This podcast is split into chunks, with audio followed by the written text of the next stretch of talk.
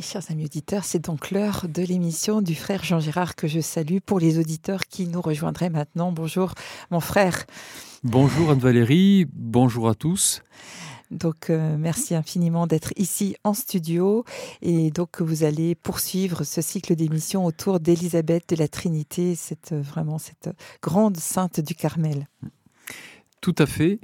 Euh, et euh, nous pouvons d'ailleurs commencer par euh, une prière euh, à l'Esprit Saint, hein, que l'Esprit Saint puisse justement nous aider à être réceptifs au message de la bienheureuse de la sainte de Sainte Élisabeth de la Trinité, pardon, et afin qu'elle puisse aussi elle participer et nous inspirer son enseignement. Au nom du Père, du Fils et du Saint-Esprit. Amen. Viens, Esprit Saint, Remplis le cœur de tes fidèles, allume en nous le feu de ton amour, envoie ton esprit Seigneur, et tout sera créé, et tu renouvelleras la face de la terre. Prions. Par l'illumination du Saint-Esprit, tu as instruit le cœur de tes fidèles, rends-nous dociles à ce même esprit pour apprécier ce qui est juste, et donne-nous d'éprouver toujours le réconfort de sa présence, par Jésus le Christ, notre Seigneur. Amen.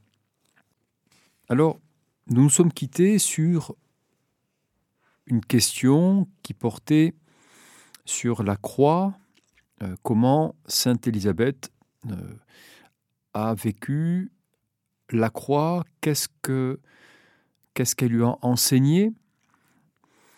Euh, alors nous savons que Sainte Élisabeth a bien expérimenté la vie du royaume cette lumière intérieure qui lui donnait la sainte paix, la sainte joie et la sainte force du Christ.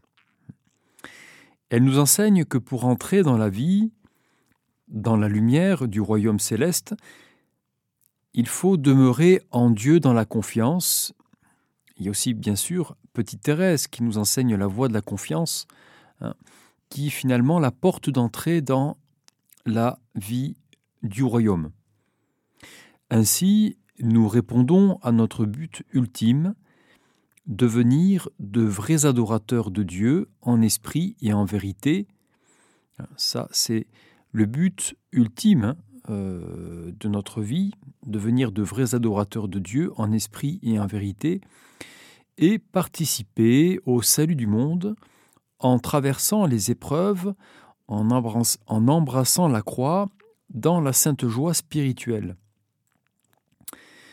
Alors la croix, la croix fait partie de la vie de tout homme. Hein.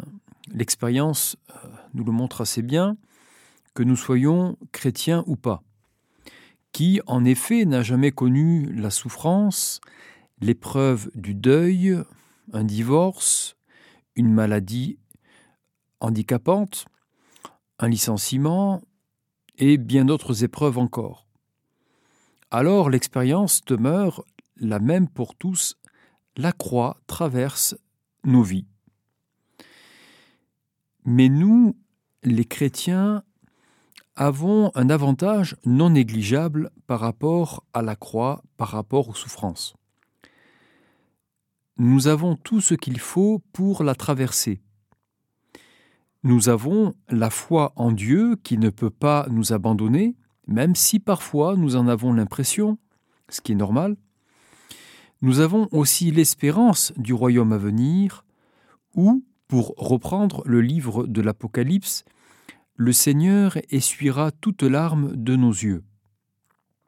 Et pour ne pas en rester à un aspect trop théorique hein, de ce que j'énonce, je vous partage beaucoup de témoignages de chrétiens hein, qui ont traversé, qui ont trouvé la sainte consolation de l'Esprit Saint, la sainte force de l'Esprit, la joie dans l'épreuve ce sont de véritables témoignages de la possible transfiguration de la souffrance en vie éternelle, du passage de la mort à la vie du Christ. Sainte Élisabeth de la Trinité a aussi un témoignage à nous donner sur le mystère insondable de la croix. Que nous dit-elle?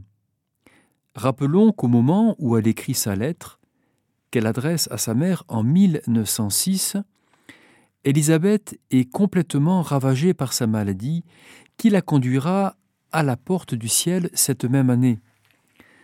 Ce n'est donc pas en théoricienne de la souffrance qu'elle s'adresse à sa mère et à nous, mais en témoin de la croix. C'est vraiment un témoignage. Que dit-elle? Je vous renvoie à, sa lettre numéro 265 du 14 mars 1906. Que dit-elle? Qu'écrit-elle plutôt? Ah, si tu savais comme il est doux de vivre en société avec Dieu, selon l'expression de Saint Jean, tu ne pourrais plus quitter cette divine compagnie, car lui, il est près de toi. Il serait si content si tu voulais en faire un ami, un confident. Plus on vit avec cet hôte divin, petite maman, plus on est heureux, plus on a de force pour aller au sacrifice. Je vous relis euh, ce passage de sa lettre à sa mère. Ah, si tu savais comme il est doux de vivre en société avec Dieu, selon l'expression de Saint Jean, tu ne pourrais plus quitter cette divine compagnie, car lui, il est près de toi. Il serait si content si tu voulais en faire un ami, un confident. Plus on vit avec cet hôte divin, petite maman, plus on est heureux, plus on a de force pour aller au sacrifice. Le message d'Élisabeth est consolant.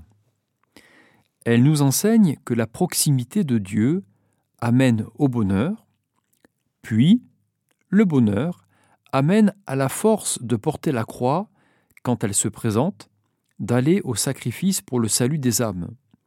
C'est donc en Dieu, en sa présence, que nous pouvons traverser les croix et même les vivre dans un esprit saint, dans l'Esprit Saint, dans un esprit de sacrifice par amour pour le salut des âmes.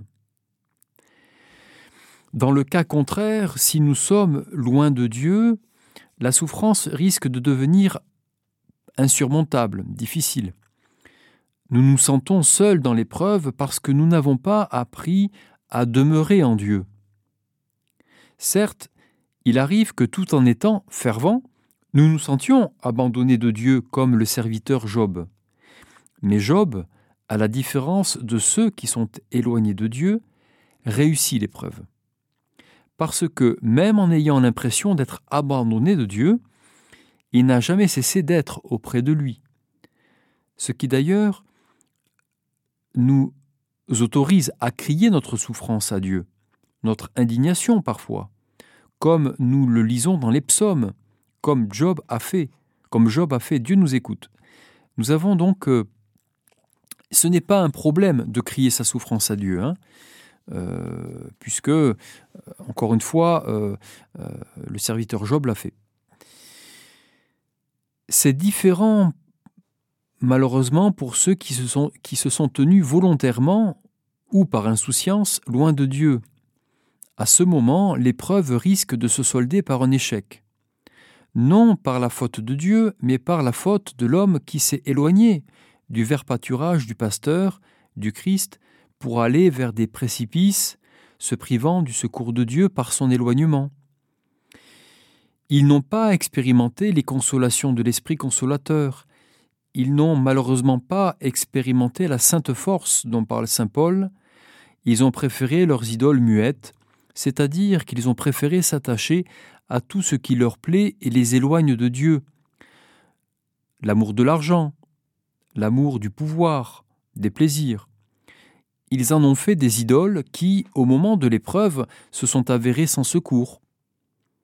Pour reprendre l'écriture, des idoles muettes qui ne peuvent pas marcher, donc qui ne peuvent rien faire. La maison s'est donc écroulée, pour reprendre l'écriture.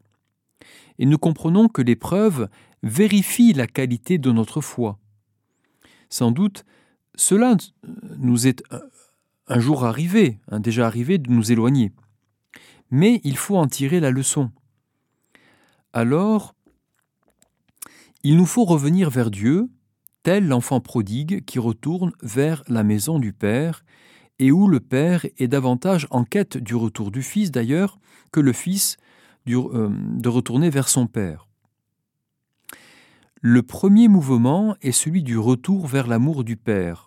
C'est ce qu'on appelle la conversion du cœur, ou la conversion tout court. Sainte Élisabeth nous enseigne ce mouvement de retour vers la très sainte Trinité qui est situé au centre de notre âme, rappelons-le. Pourquoi? Pour goûter dès ici-bas le bonheur du royaume, pour avoir ensuite la force de tenir, comme Job, l'épreuve, et d'aller au sacrifice pour le salut des âmes quand Dieu nous le propose. N'oublions pas, comme nous le rappellent tous les saints sans exception, qu'il y a un enjeu de salut. Faisons attention à ne pas écouter la voix des faux prophètes de cette époque. Malheureusement, hein, il y en a. Donc des faux prophètes qui nous disent, et parfois de manière présomptueuse, et qui n'ont pas peur euh, de braver les témoignages des saints, de l'Évangile et de la Sainte Église, qui nous disent qu'il n'y a pas d'enjeu de salut. Saint Paul nous met d'ailleurs en garde contre ceux qui voudraient, qui viendraient avec un autre évangile que celui qui nous a été donné dans le sang rédempteur du Christ venu pour notre salut. Alors ne les suivons pas. Sainte Élisabeth désire nous enseigner ce retour vers la maison du Père. Ce retour en nous. Et le Verbe s'est fait chair et il a habité en nous. Autre traduction du grec possible, et d'ailleurs euh, traduction très affectionnée des pères de l'Église, d'une bonne partie. On peut dire et le Verbe s'est fait chair et il a habité parmi nous. Et on peut dire aussi et le Verbe s'est fait chair et il a habité en nous. Ce n'est pas autre, euh, ce n'est pas autre chose que ce qu'enseigne saint Paul quand il écrit que nous sommes des temples vivants de Dieu, hein. des temples vivants du Seigneur, où Dieu vient habiter en nous. Finalement, le Seigneur nous a créés pour être son temple et pour venir chercher son repos en nous. Il désire trouver son repos en nous. Il désire que nous soyons sa crèche, sa pauvre étable, hein, où il puisse venir avec tous ses anges et tous les saints du ciel, donc trouver son repos. Et c'est ce que Sainte Élisabeth nous enseigne hein, dans, cette, euh, euh, cet enseignement où il s'agit de euh, revenir au centre de l'âme, hein, donc pour être en compagnie du Seigneur, où lui trouve son repos en nous et où nous, nous trouvons notre repos aussi en lui. C'est une très belle, c'est plus qu'une vocation voilà, l'homme a vraiment. L'être humain est une créature euh, euh, absolument euh, incroyable, puisque nous pouvons faire ce que ne peuvent pas faire les anges. Les anges n'ont pas la capacité d'être des temples de Dieu. Hein.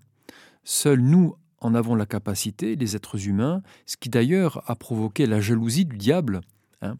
Hein, c'est par la jalousie du diable que le mal est entré dans le monde. Et il a été évidemment jaloux de, cette capacité que nous avons à devenir des temples euh, de Dieu. Euh, et on connaît la suite, hein, donc avec toutes les forces infernales qui se déchaînent sur le monde, les guerres, les haines. Euh, voilà.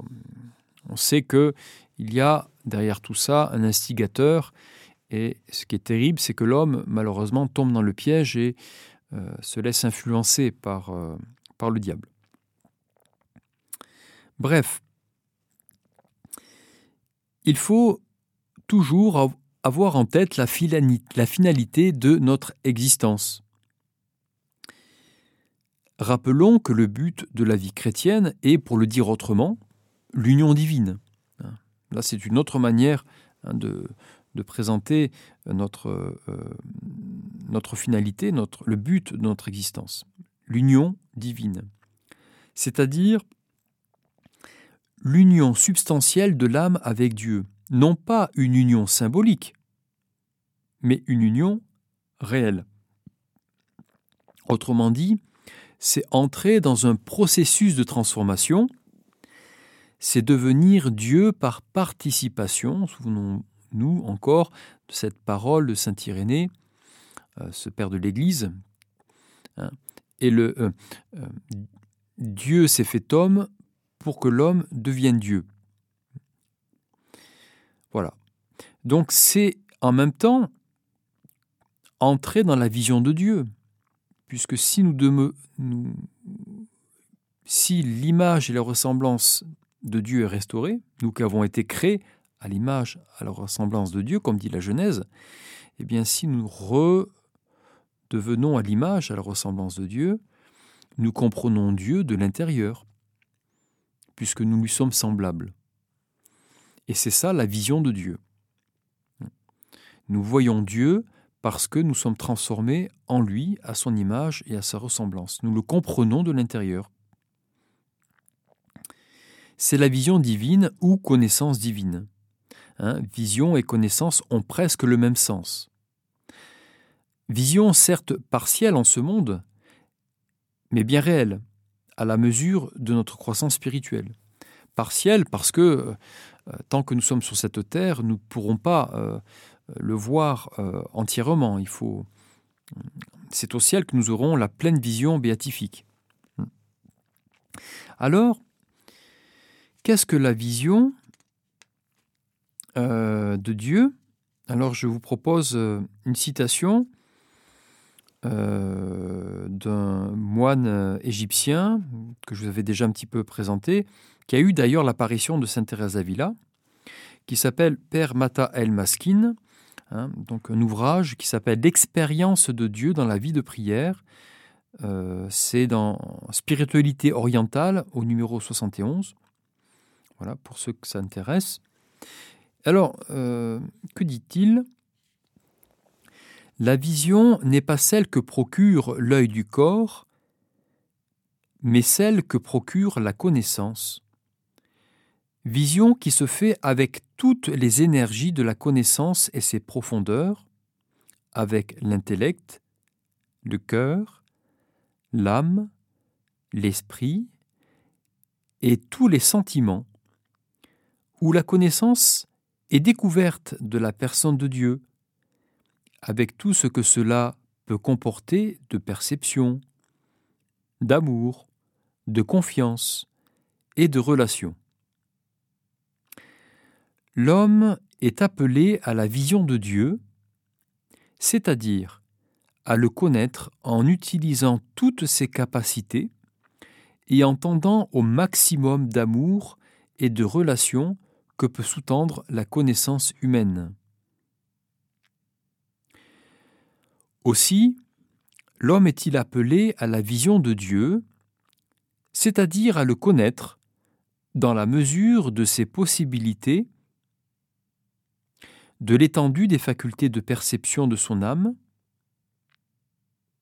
de son intellect et de son esprit. Mais la faiblesse de la perception humaine et le morcellement de la connaissance, par suite du péché originel, qui a tant affaibli la clarté de la vision intérieure de la vérité, empêche l'homme de voir Dieu tel qu'il est dans sa parfaite simplicité. C'est à la mesure de sa pureté, de son amour, de sa soumission et de son humilité, que l'homme peut percevoir Dieu, non dans la totalité, car il est infini, hein, mais que l'homme peut percevoir Dieu et le connaître. Et saint Thomas d'Aquin, d'ailleurs, fera une distinction entre connaître et comprendre. euh, comprendre est un acte plus grand, plus englobant que celui de connaître. Alors, évidemment, il est impossible de comprendre Dieu, parce que cet acte, l'acte de comprendre est un acte pleinement englobant, qui signifierait qu'en fait on, connaît Dieu parfaitement, mais non, on ne peut pas le comprendre parce qu'il est infini, mais on peut le connaître. On peut euh, euh, avoir une expérience de Dieu qui nous fait le connaître de l'intérieur. Plus l'homme avance dans ses vertus, plus s'élargit son champ de vision de Dieu, et plus Dieu se manifeste à lui. Voilà, j'ouvre une parenthèse hein, sur la question de, voilà, de la vision de Dieu. Jésus, notre Seigneur Jésus-Christ, nous dit Celui qui m'aime, je me manifesterai à lui. Et cela se produit après sa résurrection à ses disciples. Hein, donc il, se manifeste. Mais il se manifeste à ceux qui obéissent au commandement et donc qui l'aiment. Hein. Celui qui aime Dieu voit Dieu. Donc Dieu se manifeste à l'homme qui obéit au commandement parce que, en obéissant au commandement, il manifeste son amour. C'est pour ça d'ailleurs que quand les disciples demandent à Jésus pourquoi est-ce qu'il ne se manifeste pas au monde, pourquoi se manifeste-t-il pas au monde, pose la question à Jésus, et Jésus répond cette fois-ci par la négative, celui qui ne m'aime pas. Autrement dit, le monde ne peut pas voir Dieu parce qu'il manque l'amour. Et c'est l'amour qui permet d'avoir la vision de Dieu, la vision intérieure de Dieu. Et lorsque nous avons l'amour en obéissant au commandement, nous voyons Dieu. Et c'est pour ça que Jésus était perceptible par ses disciples parce que les disciples l'aimaient, alors que le monde était incapable de le voir. Donc la vision de Dieu dépend de l'amour que nous avons en nous, de la charité, et à la mesure où nous grandissons dans la vertu et l'amour, Dieu se manifeste à nous. Alors, vision partielle en ce monde, évidemment, et totale dans l'autre, ce sera la vision béatifique, nous comprenons hein, maintenant pourquoi nous devons faire attention à nous-mêmes, être vigilant, pour avoir la vision intérieure de Dieu, c'est-à-dire une expérience de ce qu'il se donne à connaître.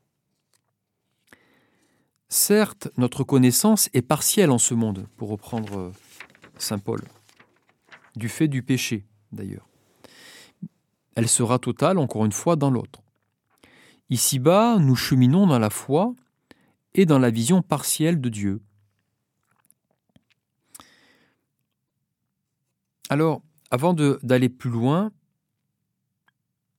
je vous propose une plage musicale, voilà, et je vous invite à demeurer en Dieu, dans la prière, et nous nous retrouvons juste après. Merci.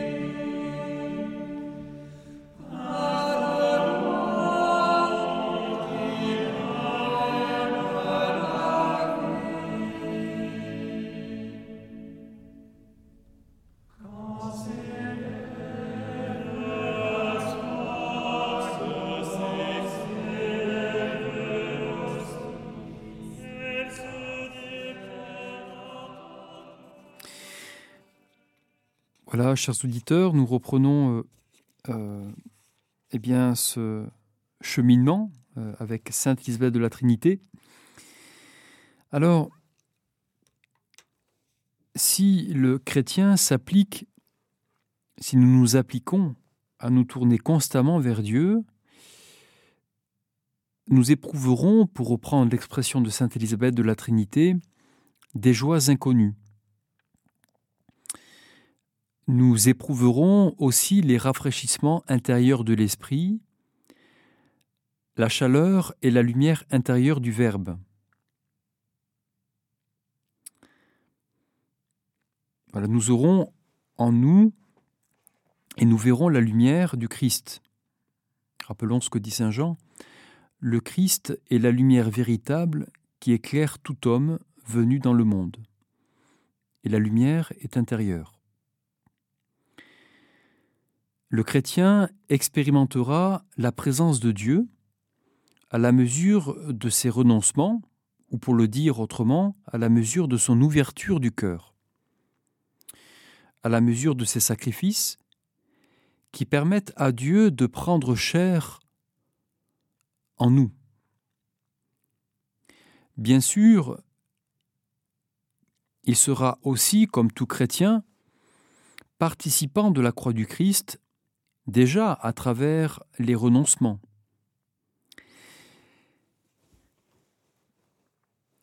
Et la joie de Dieu qu'il expérimentera dans son ascension, dans ses profondeurs, deviendra une force pour porter la croix.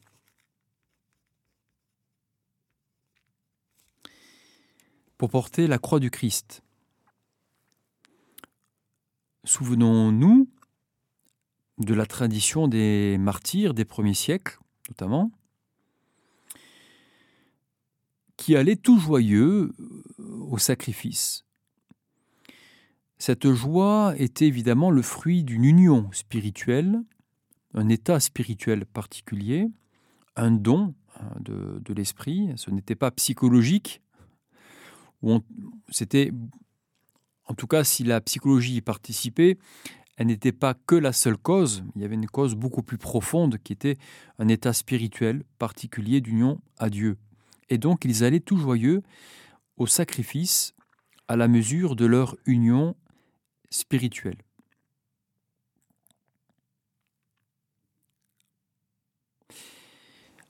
Alors, la croix n'est pas à considérer uniquement comme le signe de la souffrance. Cette approche a malheureusement conduit au dolorisme. Euh, donc c'était un courant hérétique dans l'Église, hmm. euh, où la souffrance était mise au centre de tout. La croix n'est pas d'abord le signe de la souffrance. La croix, c'est le signe de la victoire du Christ sur les puissances de la mort. C'est pour cela que nous faisons un signe de croix lorsque nous sommes tentés par le diable. C'est aussi par la croix, le crucifix, que le prêtre exorciste chasse le démon.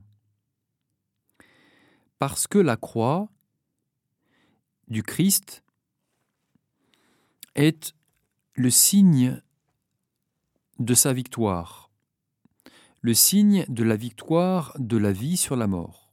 Christ est victorieux. C'est pour ça que nous fêtons, c'est pour ça que la plus grande fête chrétienne, la plus grande fête chrétienne, c'est Pâques.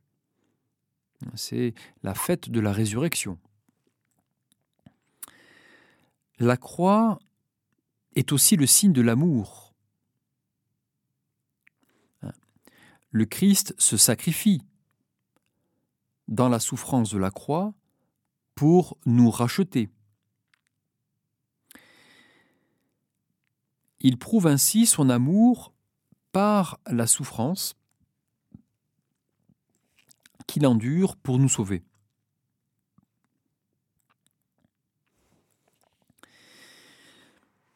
Si quelqu'un, par exemple, c'est déjà évidemment arrivé euh, dans l'histoire, si quelqu'un, par exemple, se jetait dans les flammes d'un incendie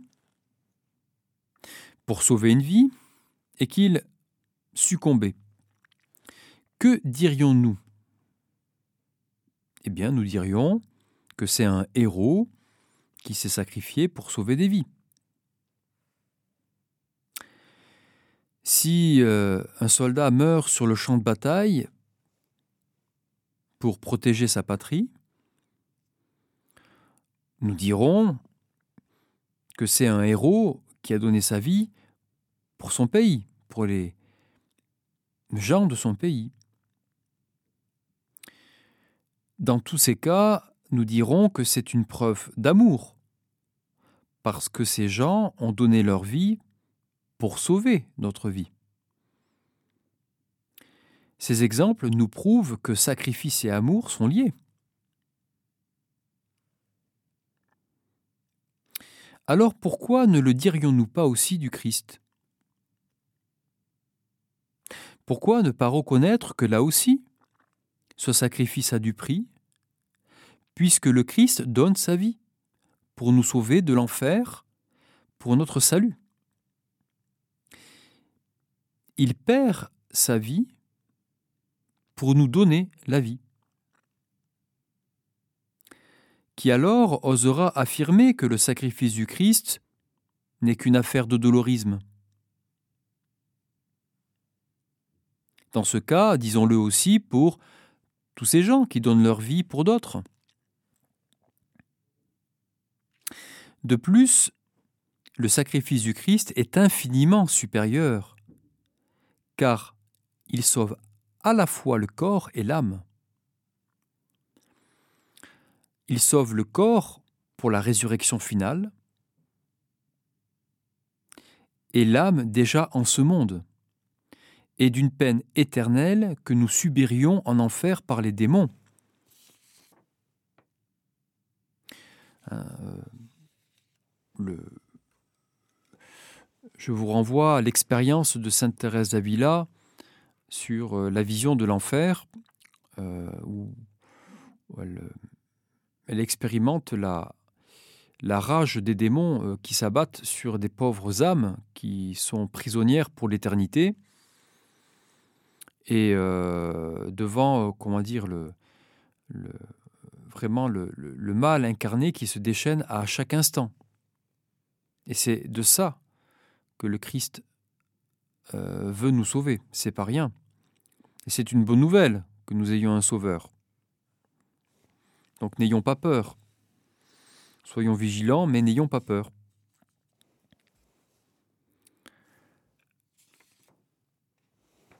La croix est donc un signe de victoire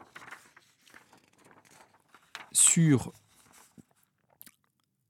un signe de victoire de la vie sur la mort d'une part, et une preuve d'amour en raison du sacrifice du Christ qui perd sa vie pour nous sauver. Victoire et amour sont donc les deux termes qui résument, qui récapitulent le sacrifice du Christ. Alors, je voudrais revenir dans ce que nous avons dit, notamment sur la question de la... nous avons euh, abordé la question de la croix, évidemment, qui est centrale, hein, qui est l'axe horizontal et vertical central, hein, qui fixe euh, le chemin vers la vie éternelle. Et donc, nous avons bien compris que Sainte Élisabeth a su vivre euh, la croix dans l'esprit. Et je crois que c'est ça, en fait, qui, euh, est euh, capital dans l'expérience spirituelle. Est-ce que nous vivons la croix dans l'Esprit Saint, dans sa force, dans sa douceur, dans sa paix, ou est-ce que nous vivons la croix en dehors de Dieu?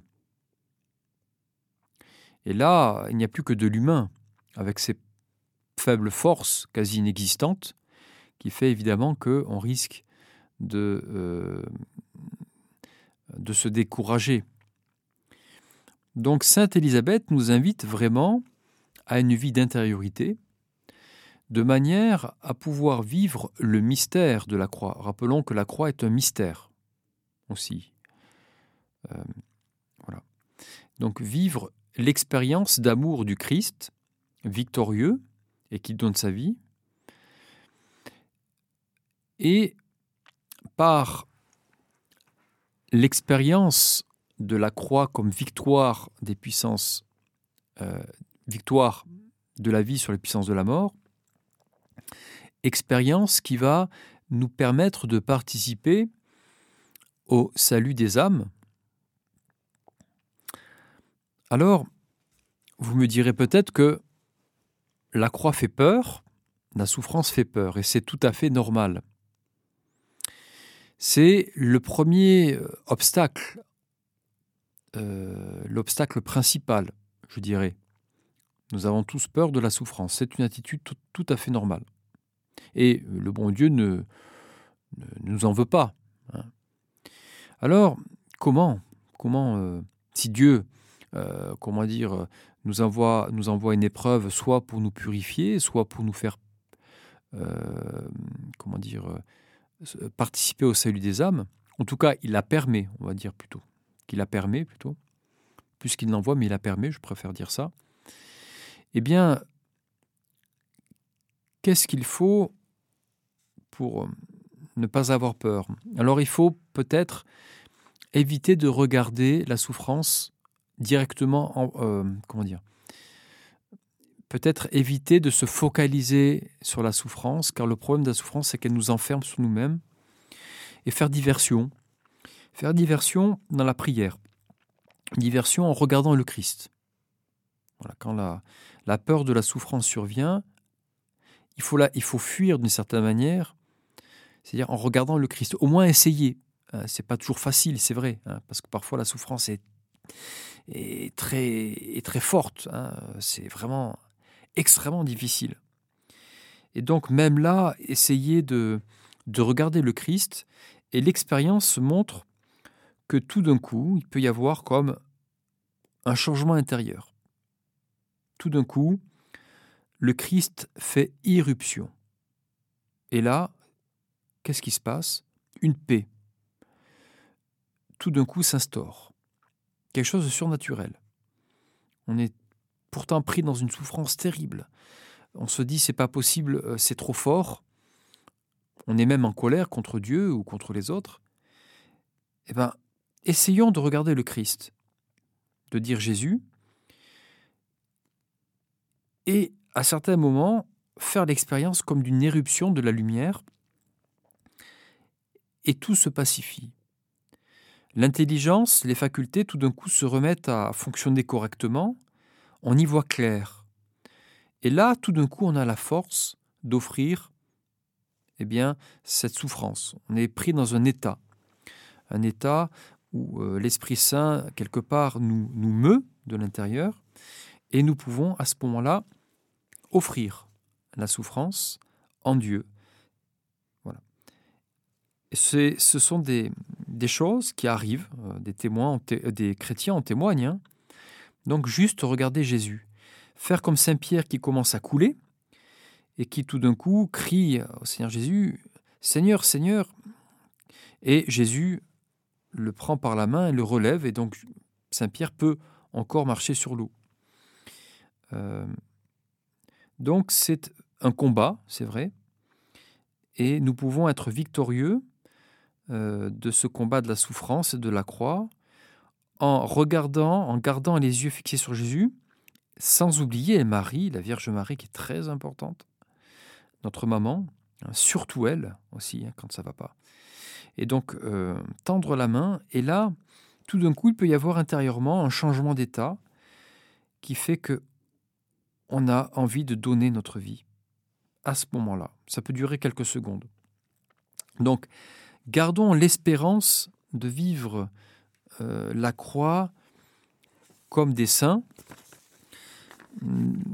Et surtout, ne soyons pas non plus trop étonnés parfois quand ça va pas, quand on n'y arrive pas, quand on hurle notre souffrance, quand on dit à Dieu, mais pourquoi c'est, ce sont des, étapes qui peuvent être normales. Il, faut pas, il ne faut pas, comment dire, euh, les critiquer. Hein. c'est, c'est normal hein, de, parfois de, dire j'en ai marre, Seigneur, c'est plus possible, et d'être même révolté. C'est normal. Le Seigneur ne nous en veut pas.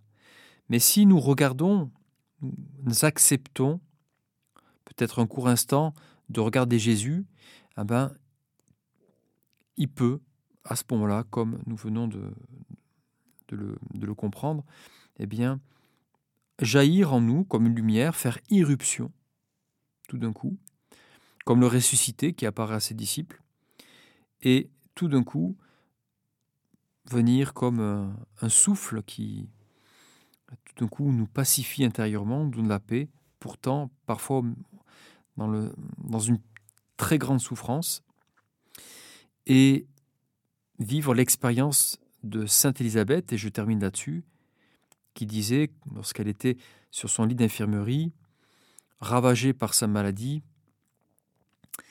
qui disait J'expérimente des joies inconnues.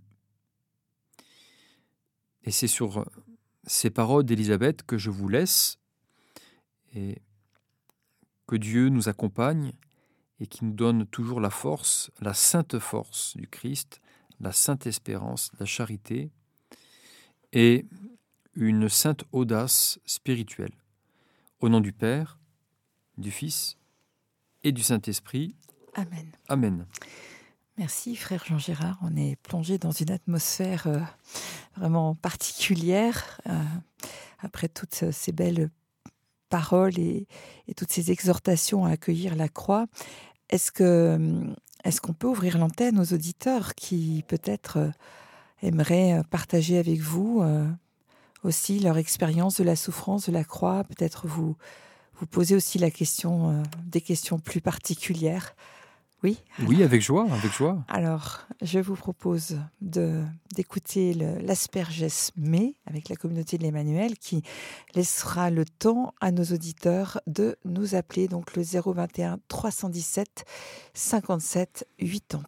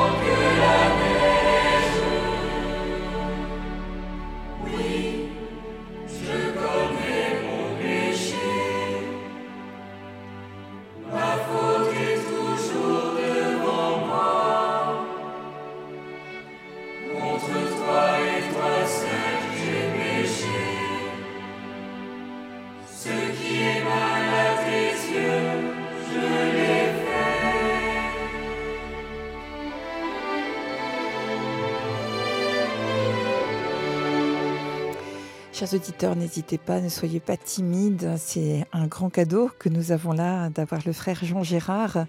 avec lequel vous pouvez échanger sur ce thème effectivement très sensible de la souffrance de la croix auquel nous sommes tous, absolument tous, confrontés un jour ou l'autre. Le 021 317 57 80 est là pour accueillir vos appels.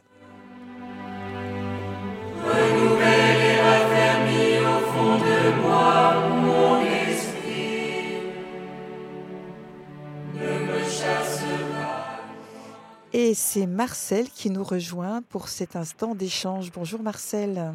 Bonjour tout le monde. C'est un sujet délicat, mais je vais bien vous poser une petite question parce que moi parfois, je me surprends à demander au Seigneur de pas trop m'aimer parce que j'ai pas envie de souffrir autant que les saints. J'écoute l'histoire des saints souvent le matin à Radio Maria et je vois qu'il y a beaucoup, beaucoup de saints qui ont passé par la souffrance et je me dis mais est-ce que tu aurais la force de, vivre ça? Et c'est comme ça compliqué d'être sainte. C'est ma question. Est-ce que j'ai le droit de parler comme ça au Seigneur de lui dire ne m'envoie pas trop de choses difficiles? Qu'est-ce que vous en pensez? Alors, tout d'abord, merci pour euh, votre question. Je vais essayer, euh, balbutier euh, une réponse parce que, comme vous dites, c'est, ce n'est pas un sujet facile, c'est un, sujet très sensible. Alors, nous pouvons d'une certaine manière tous en parler dans le sens que qui n'a pas hein, donc euh, connu la, souffrance euh, euh, voilà. Donc, et puis l'Évangile en parle. Donc, si l'Évangile en parle, donc c'est que pour nous, nous puissions aussi en parler, parce que l'exprimer est aussi quelque chose qui peut nous faire du bien, hein, donc d'exprimer aussi la souffrance, de le dire, de la verbaliser, de l'exprimer. Alors, pour essayer de répondre à votre question, moi je dirais que c'est oui, c'est normal. je crois qu'on a le droit de dire au Seigneur, que euh, voilà euh, ne m'aime pas trop dans le sens de, voilà parce que ben, euh, je pense qu'il faut être sincère avec le Seigneur avec notre Père du ciel être vrai avec lui et si c'est ce que votre cœur vous dit de lui dire eh bien il faut le lui dire et puis en même temps ça nous maintient dans une humilité. Hein, euh, euh, qui pourrait euh, dire oui, moi je pourrais être un grand saint pour souffrir comme les saints Ce serait peut-être et sans doute une présomption. Mm. je crois qu'il y a moins on se sent prêt, plus on se sent faible, et plus à ce moment-là la force de Dieu nous investit. Mais si on présume, si on dit oui, Seigneur, donne-moi toutes les croix, toutes les souffrances pour être un grand saint, c'est qu'on s'appuie sur soi-même et c'est là où on risque de tomber. Donc je crois que c'est une disposition intérieure qui me paraît, selon mon tout petit point de vue, euh, évidemment, euh, euh, la, me semble la meilleure disposition. Oui. Hmm. Merci, oui, merci. Je vous en prie. je me suis rendu compte, j'ai eu un accident là, au mois d'avril dernier, et c'était vraiment bizarre parce que j'ai réussi à passer ça comme, euh, comme de rien, disons. tout de suite, j'ai dit, Seigneur, j'accepte. Tout de suite, j'ai demandé le sacrement des malades parce que j'avais été un peu dans les pommes, même si je, pensais que c'était la fin. Et j'ai eu la chance d'avoir le sacrement des malades. Mais après, c'était beaucoup plus facile que je ne pensais. Même que j'avais un peu mal partout, mais j'étais surprisement bien quand même. Comment on trouve la force de souffrir. C'est l'Esprit Saint qui, à ce moment-là, qui est le don de force, qui nous investit et qui euh, euh, nous permet justement, qui nous, on se sent beaucoup plus euh, beaucoup plus fort intérieurement, mais on sent bien que ça vient pas de nous. Hein. Mm. C'est pour ça que je vous parlais de l'expérience des, l'expérience des martyrs des premiers siècles, hein, qui partaient tout joyeux. Mais attention, c'était pas une joie, euh, comment dire, folle. C'était une puissance, la puissance de l'esprit qui les investissait totalement à la mesure de, de leur ouverture du cœur et qui mm. faisait que la, la, souffrance était, était traversée donc dans la, dans la force, dans la force de Dieu, la force dont parle saint Paul. hein, la force du paraclet. Hein. donc, prier, donc c'est vivre une expérience spirituelle en fait. Voilà. Ce que vous avez vécu, selon moi, c'est une expérience où l'Esprit Saint vous investit et vous porte, vous donne la force et la sainte joie. Voilà. Oui, en tout cas, merci pour votre émission. C'est très intéressant. Et merci pour votre témoignage qui a sans doute fait beaucoup du bien à, à, ceux qui avaient besoin d'entendre ce que vous avez dit. Merci, mon père. Merci, Marcel. Merci. Bonne, bonne journée. À bientôt. Moi, j'aurais peut-être aussi une petite question, si je peux me permettre. Euh, si je peux répondre. Hein. Euh, vous avez dit que Dieu se manifeste à l'homme qui obéit au commandement et, vous avez rappelé que Jésus répond à ses disciples en disant qu'il ne se manifeste pas au monde parce que le monde ne l'aime pas. Alors, je sais pas, j'ai fait une association d'idées euh, qui est peut-être complètement fausse, mais je pensais aux apparitions de la Vierge Marie et je pensais au petit Francisco qui, je crois, à un moment donné, n'entendait pas la Vierge ou même ne la voyait pas. Enfin, il avait un traitement, on va dire, différent de celui des, de, de, sa sœur et de sa cousine.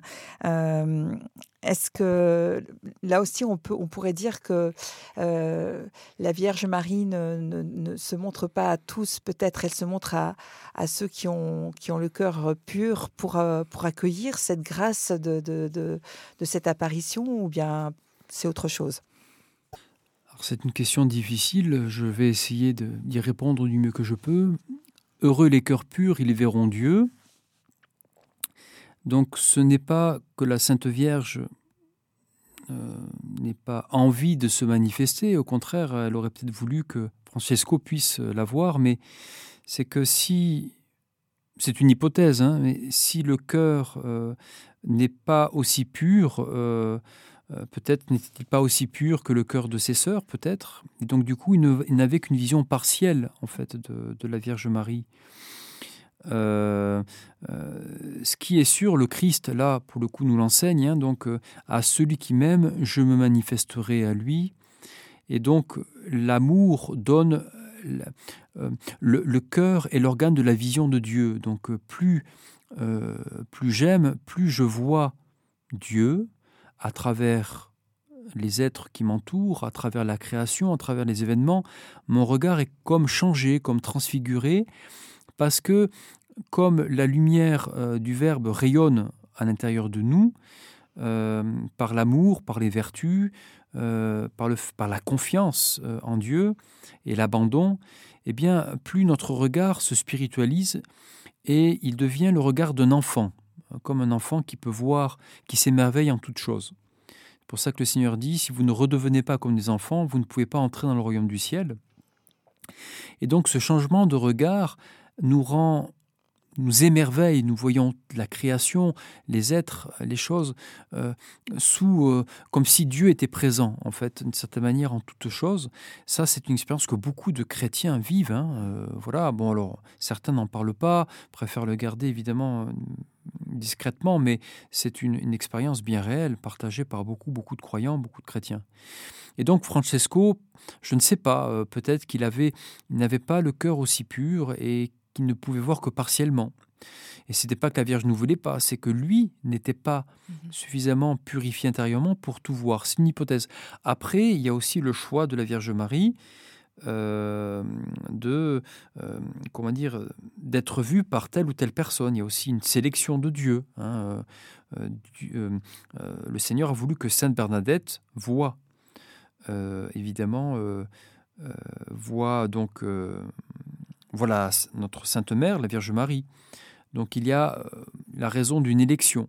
Euh, mais on reste toujours un petit peu dans le mystère. Hein, euh, mais ce qui est sûr, en tout cas, parce que le Seigneur nous l'enseigne encore une fois, c'est heureux les cœurs purs, ils verront Dieu. Donc la pureté du cœur nous donne les yeux du cœur, la, vision de Dieu intérieur, dans la foi, sur cette terre, et en même temps,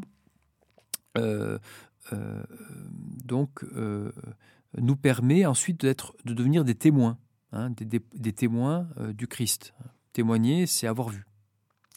Merci, merci pour cette réponse et merci pour l'ensemble de votre émission et pour votre visite qui nous a fait extrêmement plaisir. C'est un grand honneur pour moi. c'est bien réciproque. À bientôt, frère Jean-Gérard. À bientôt.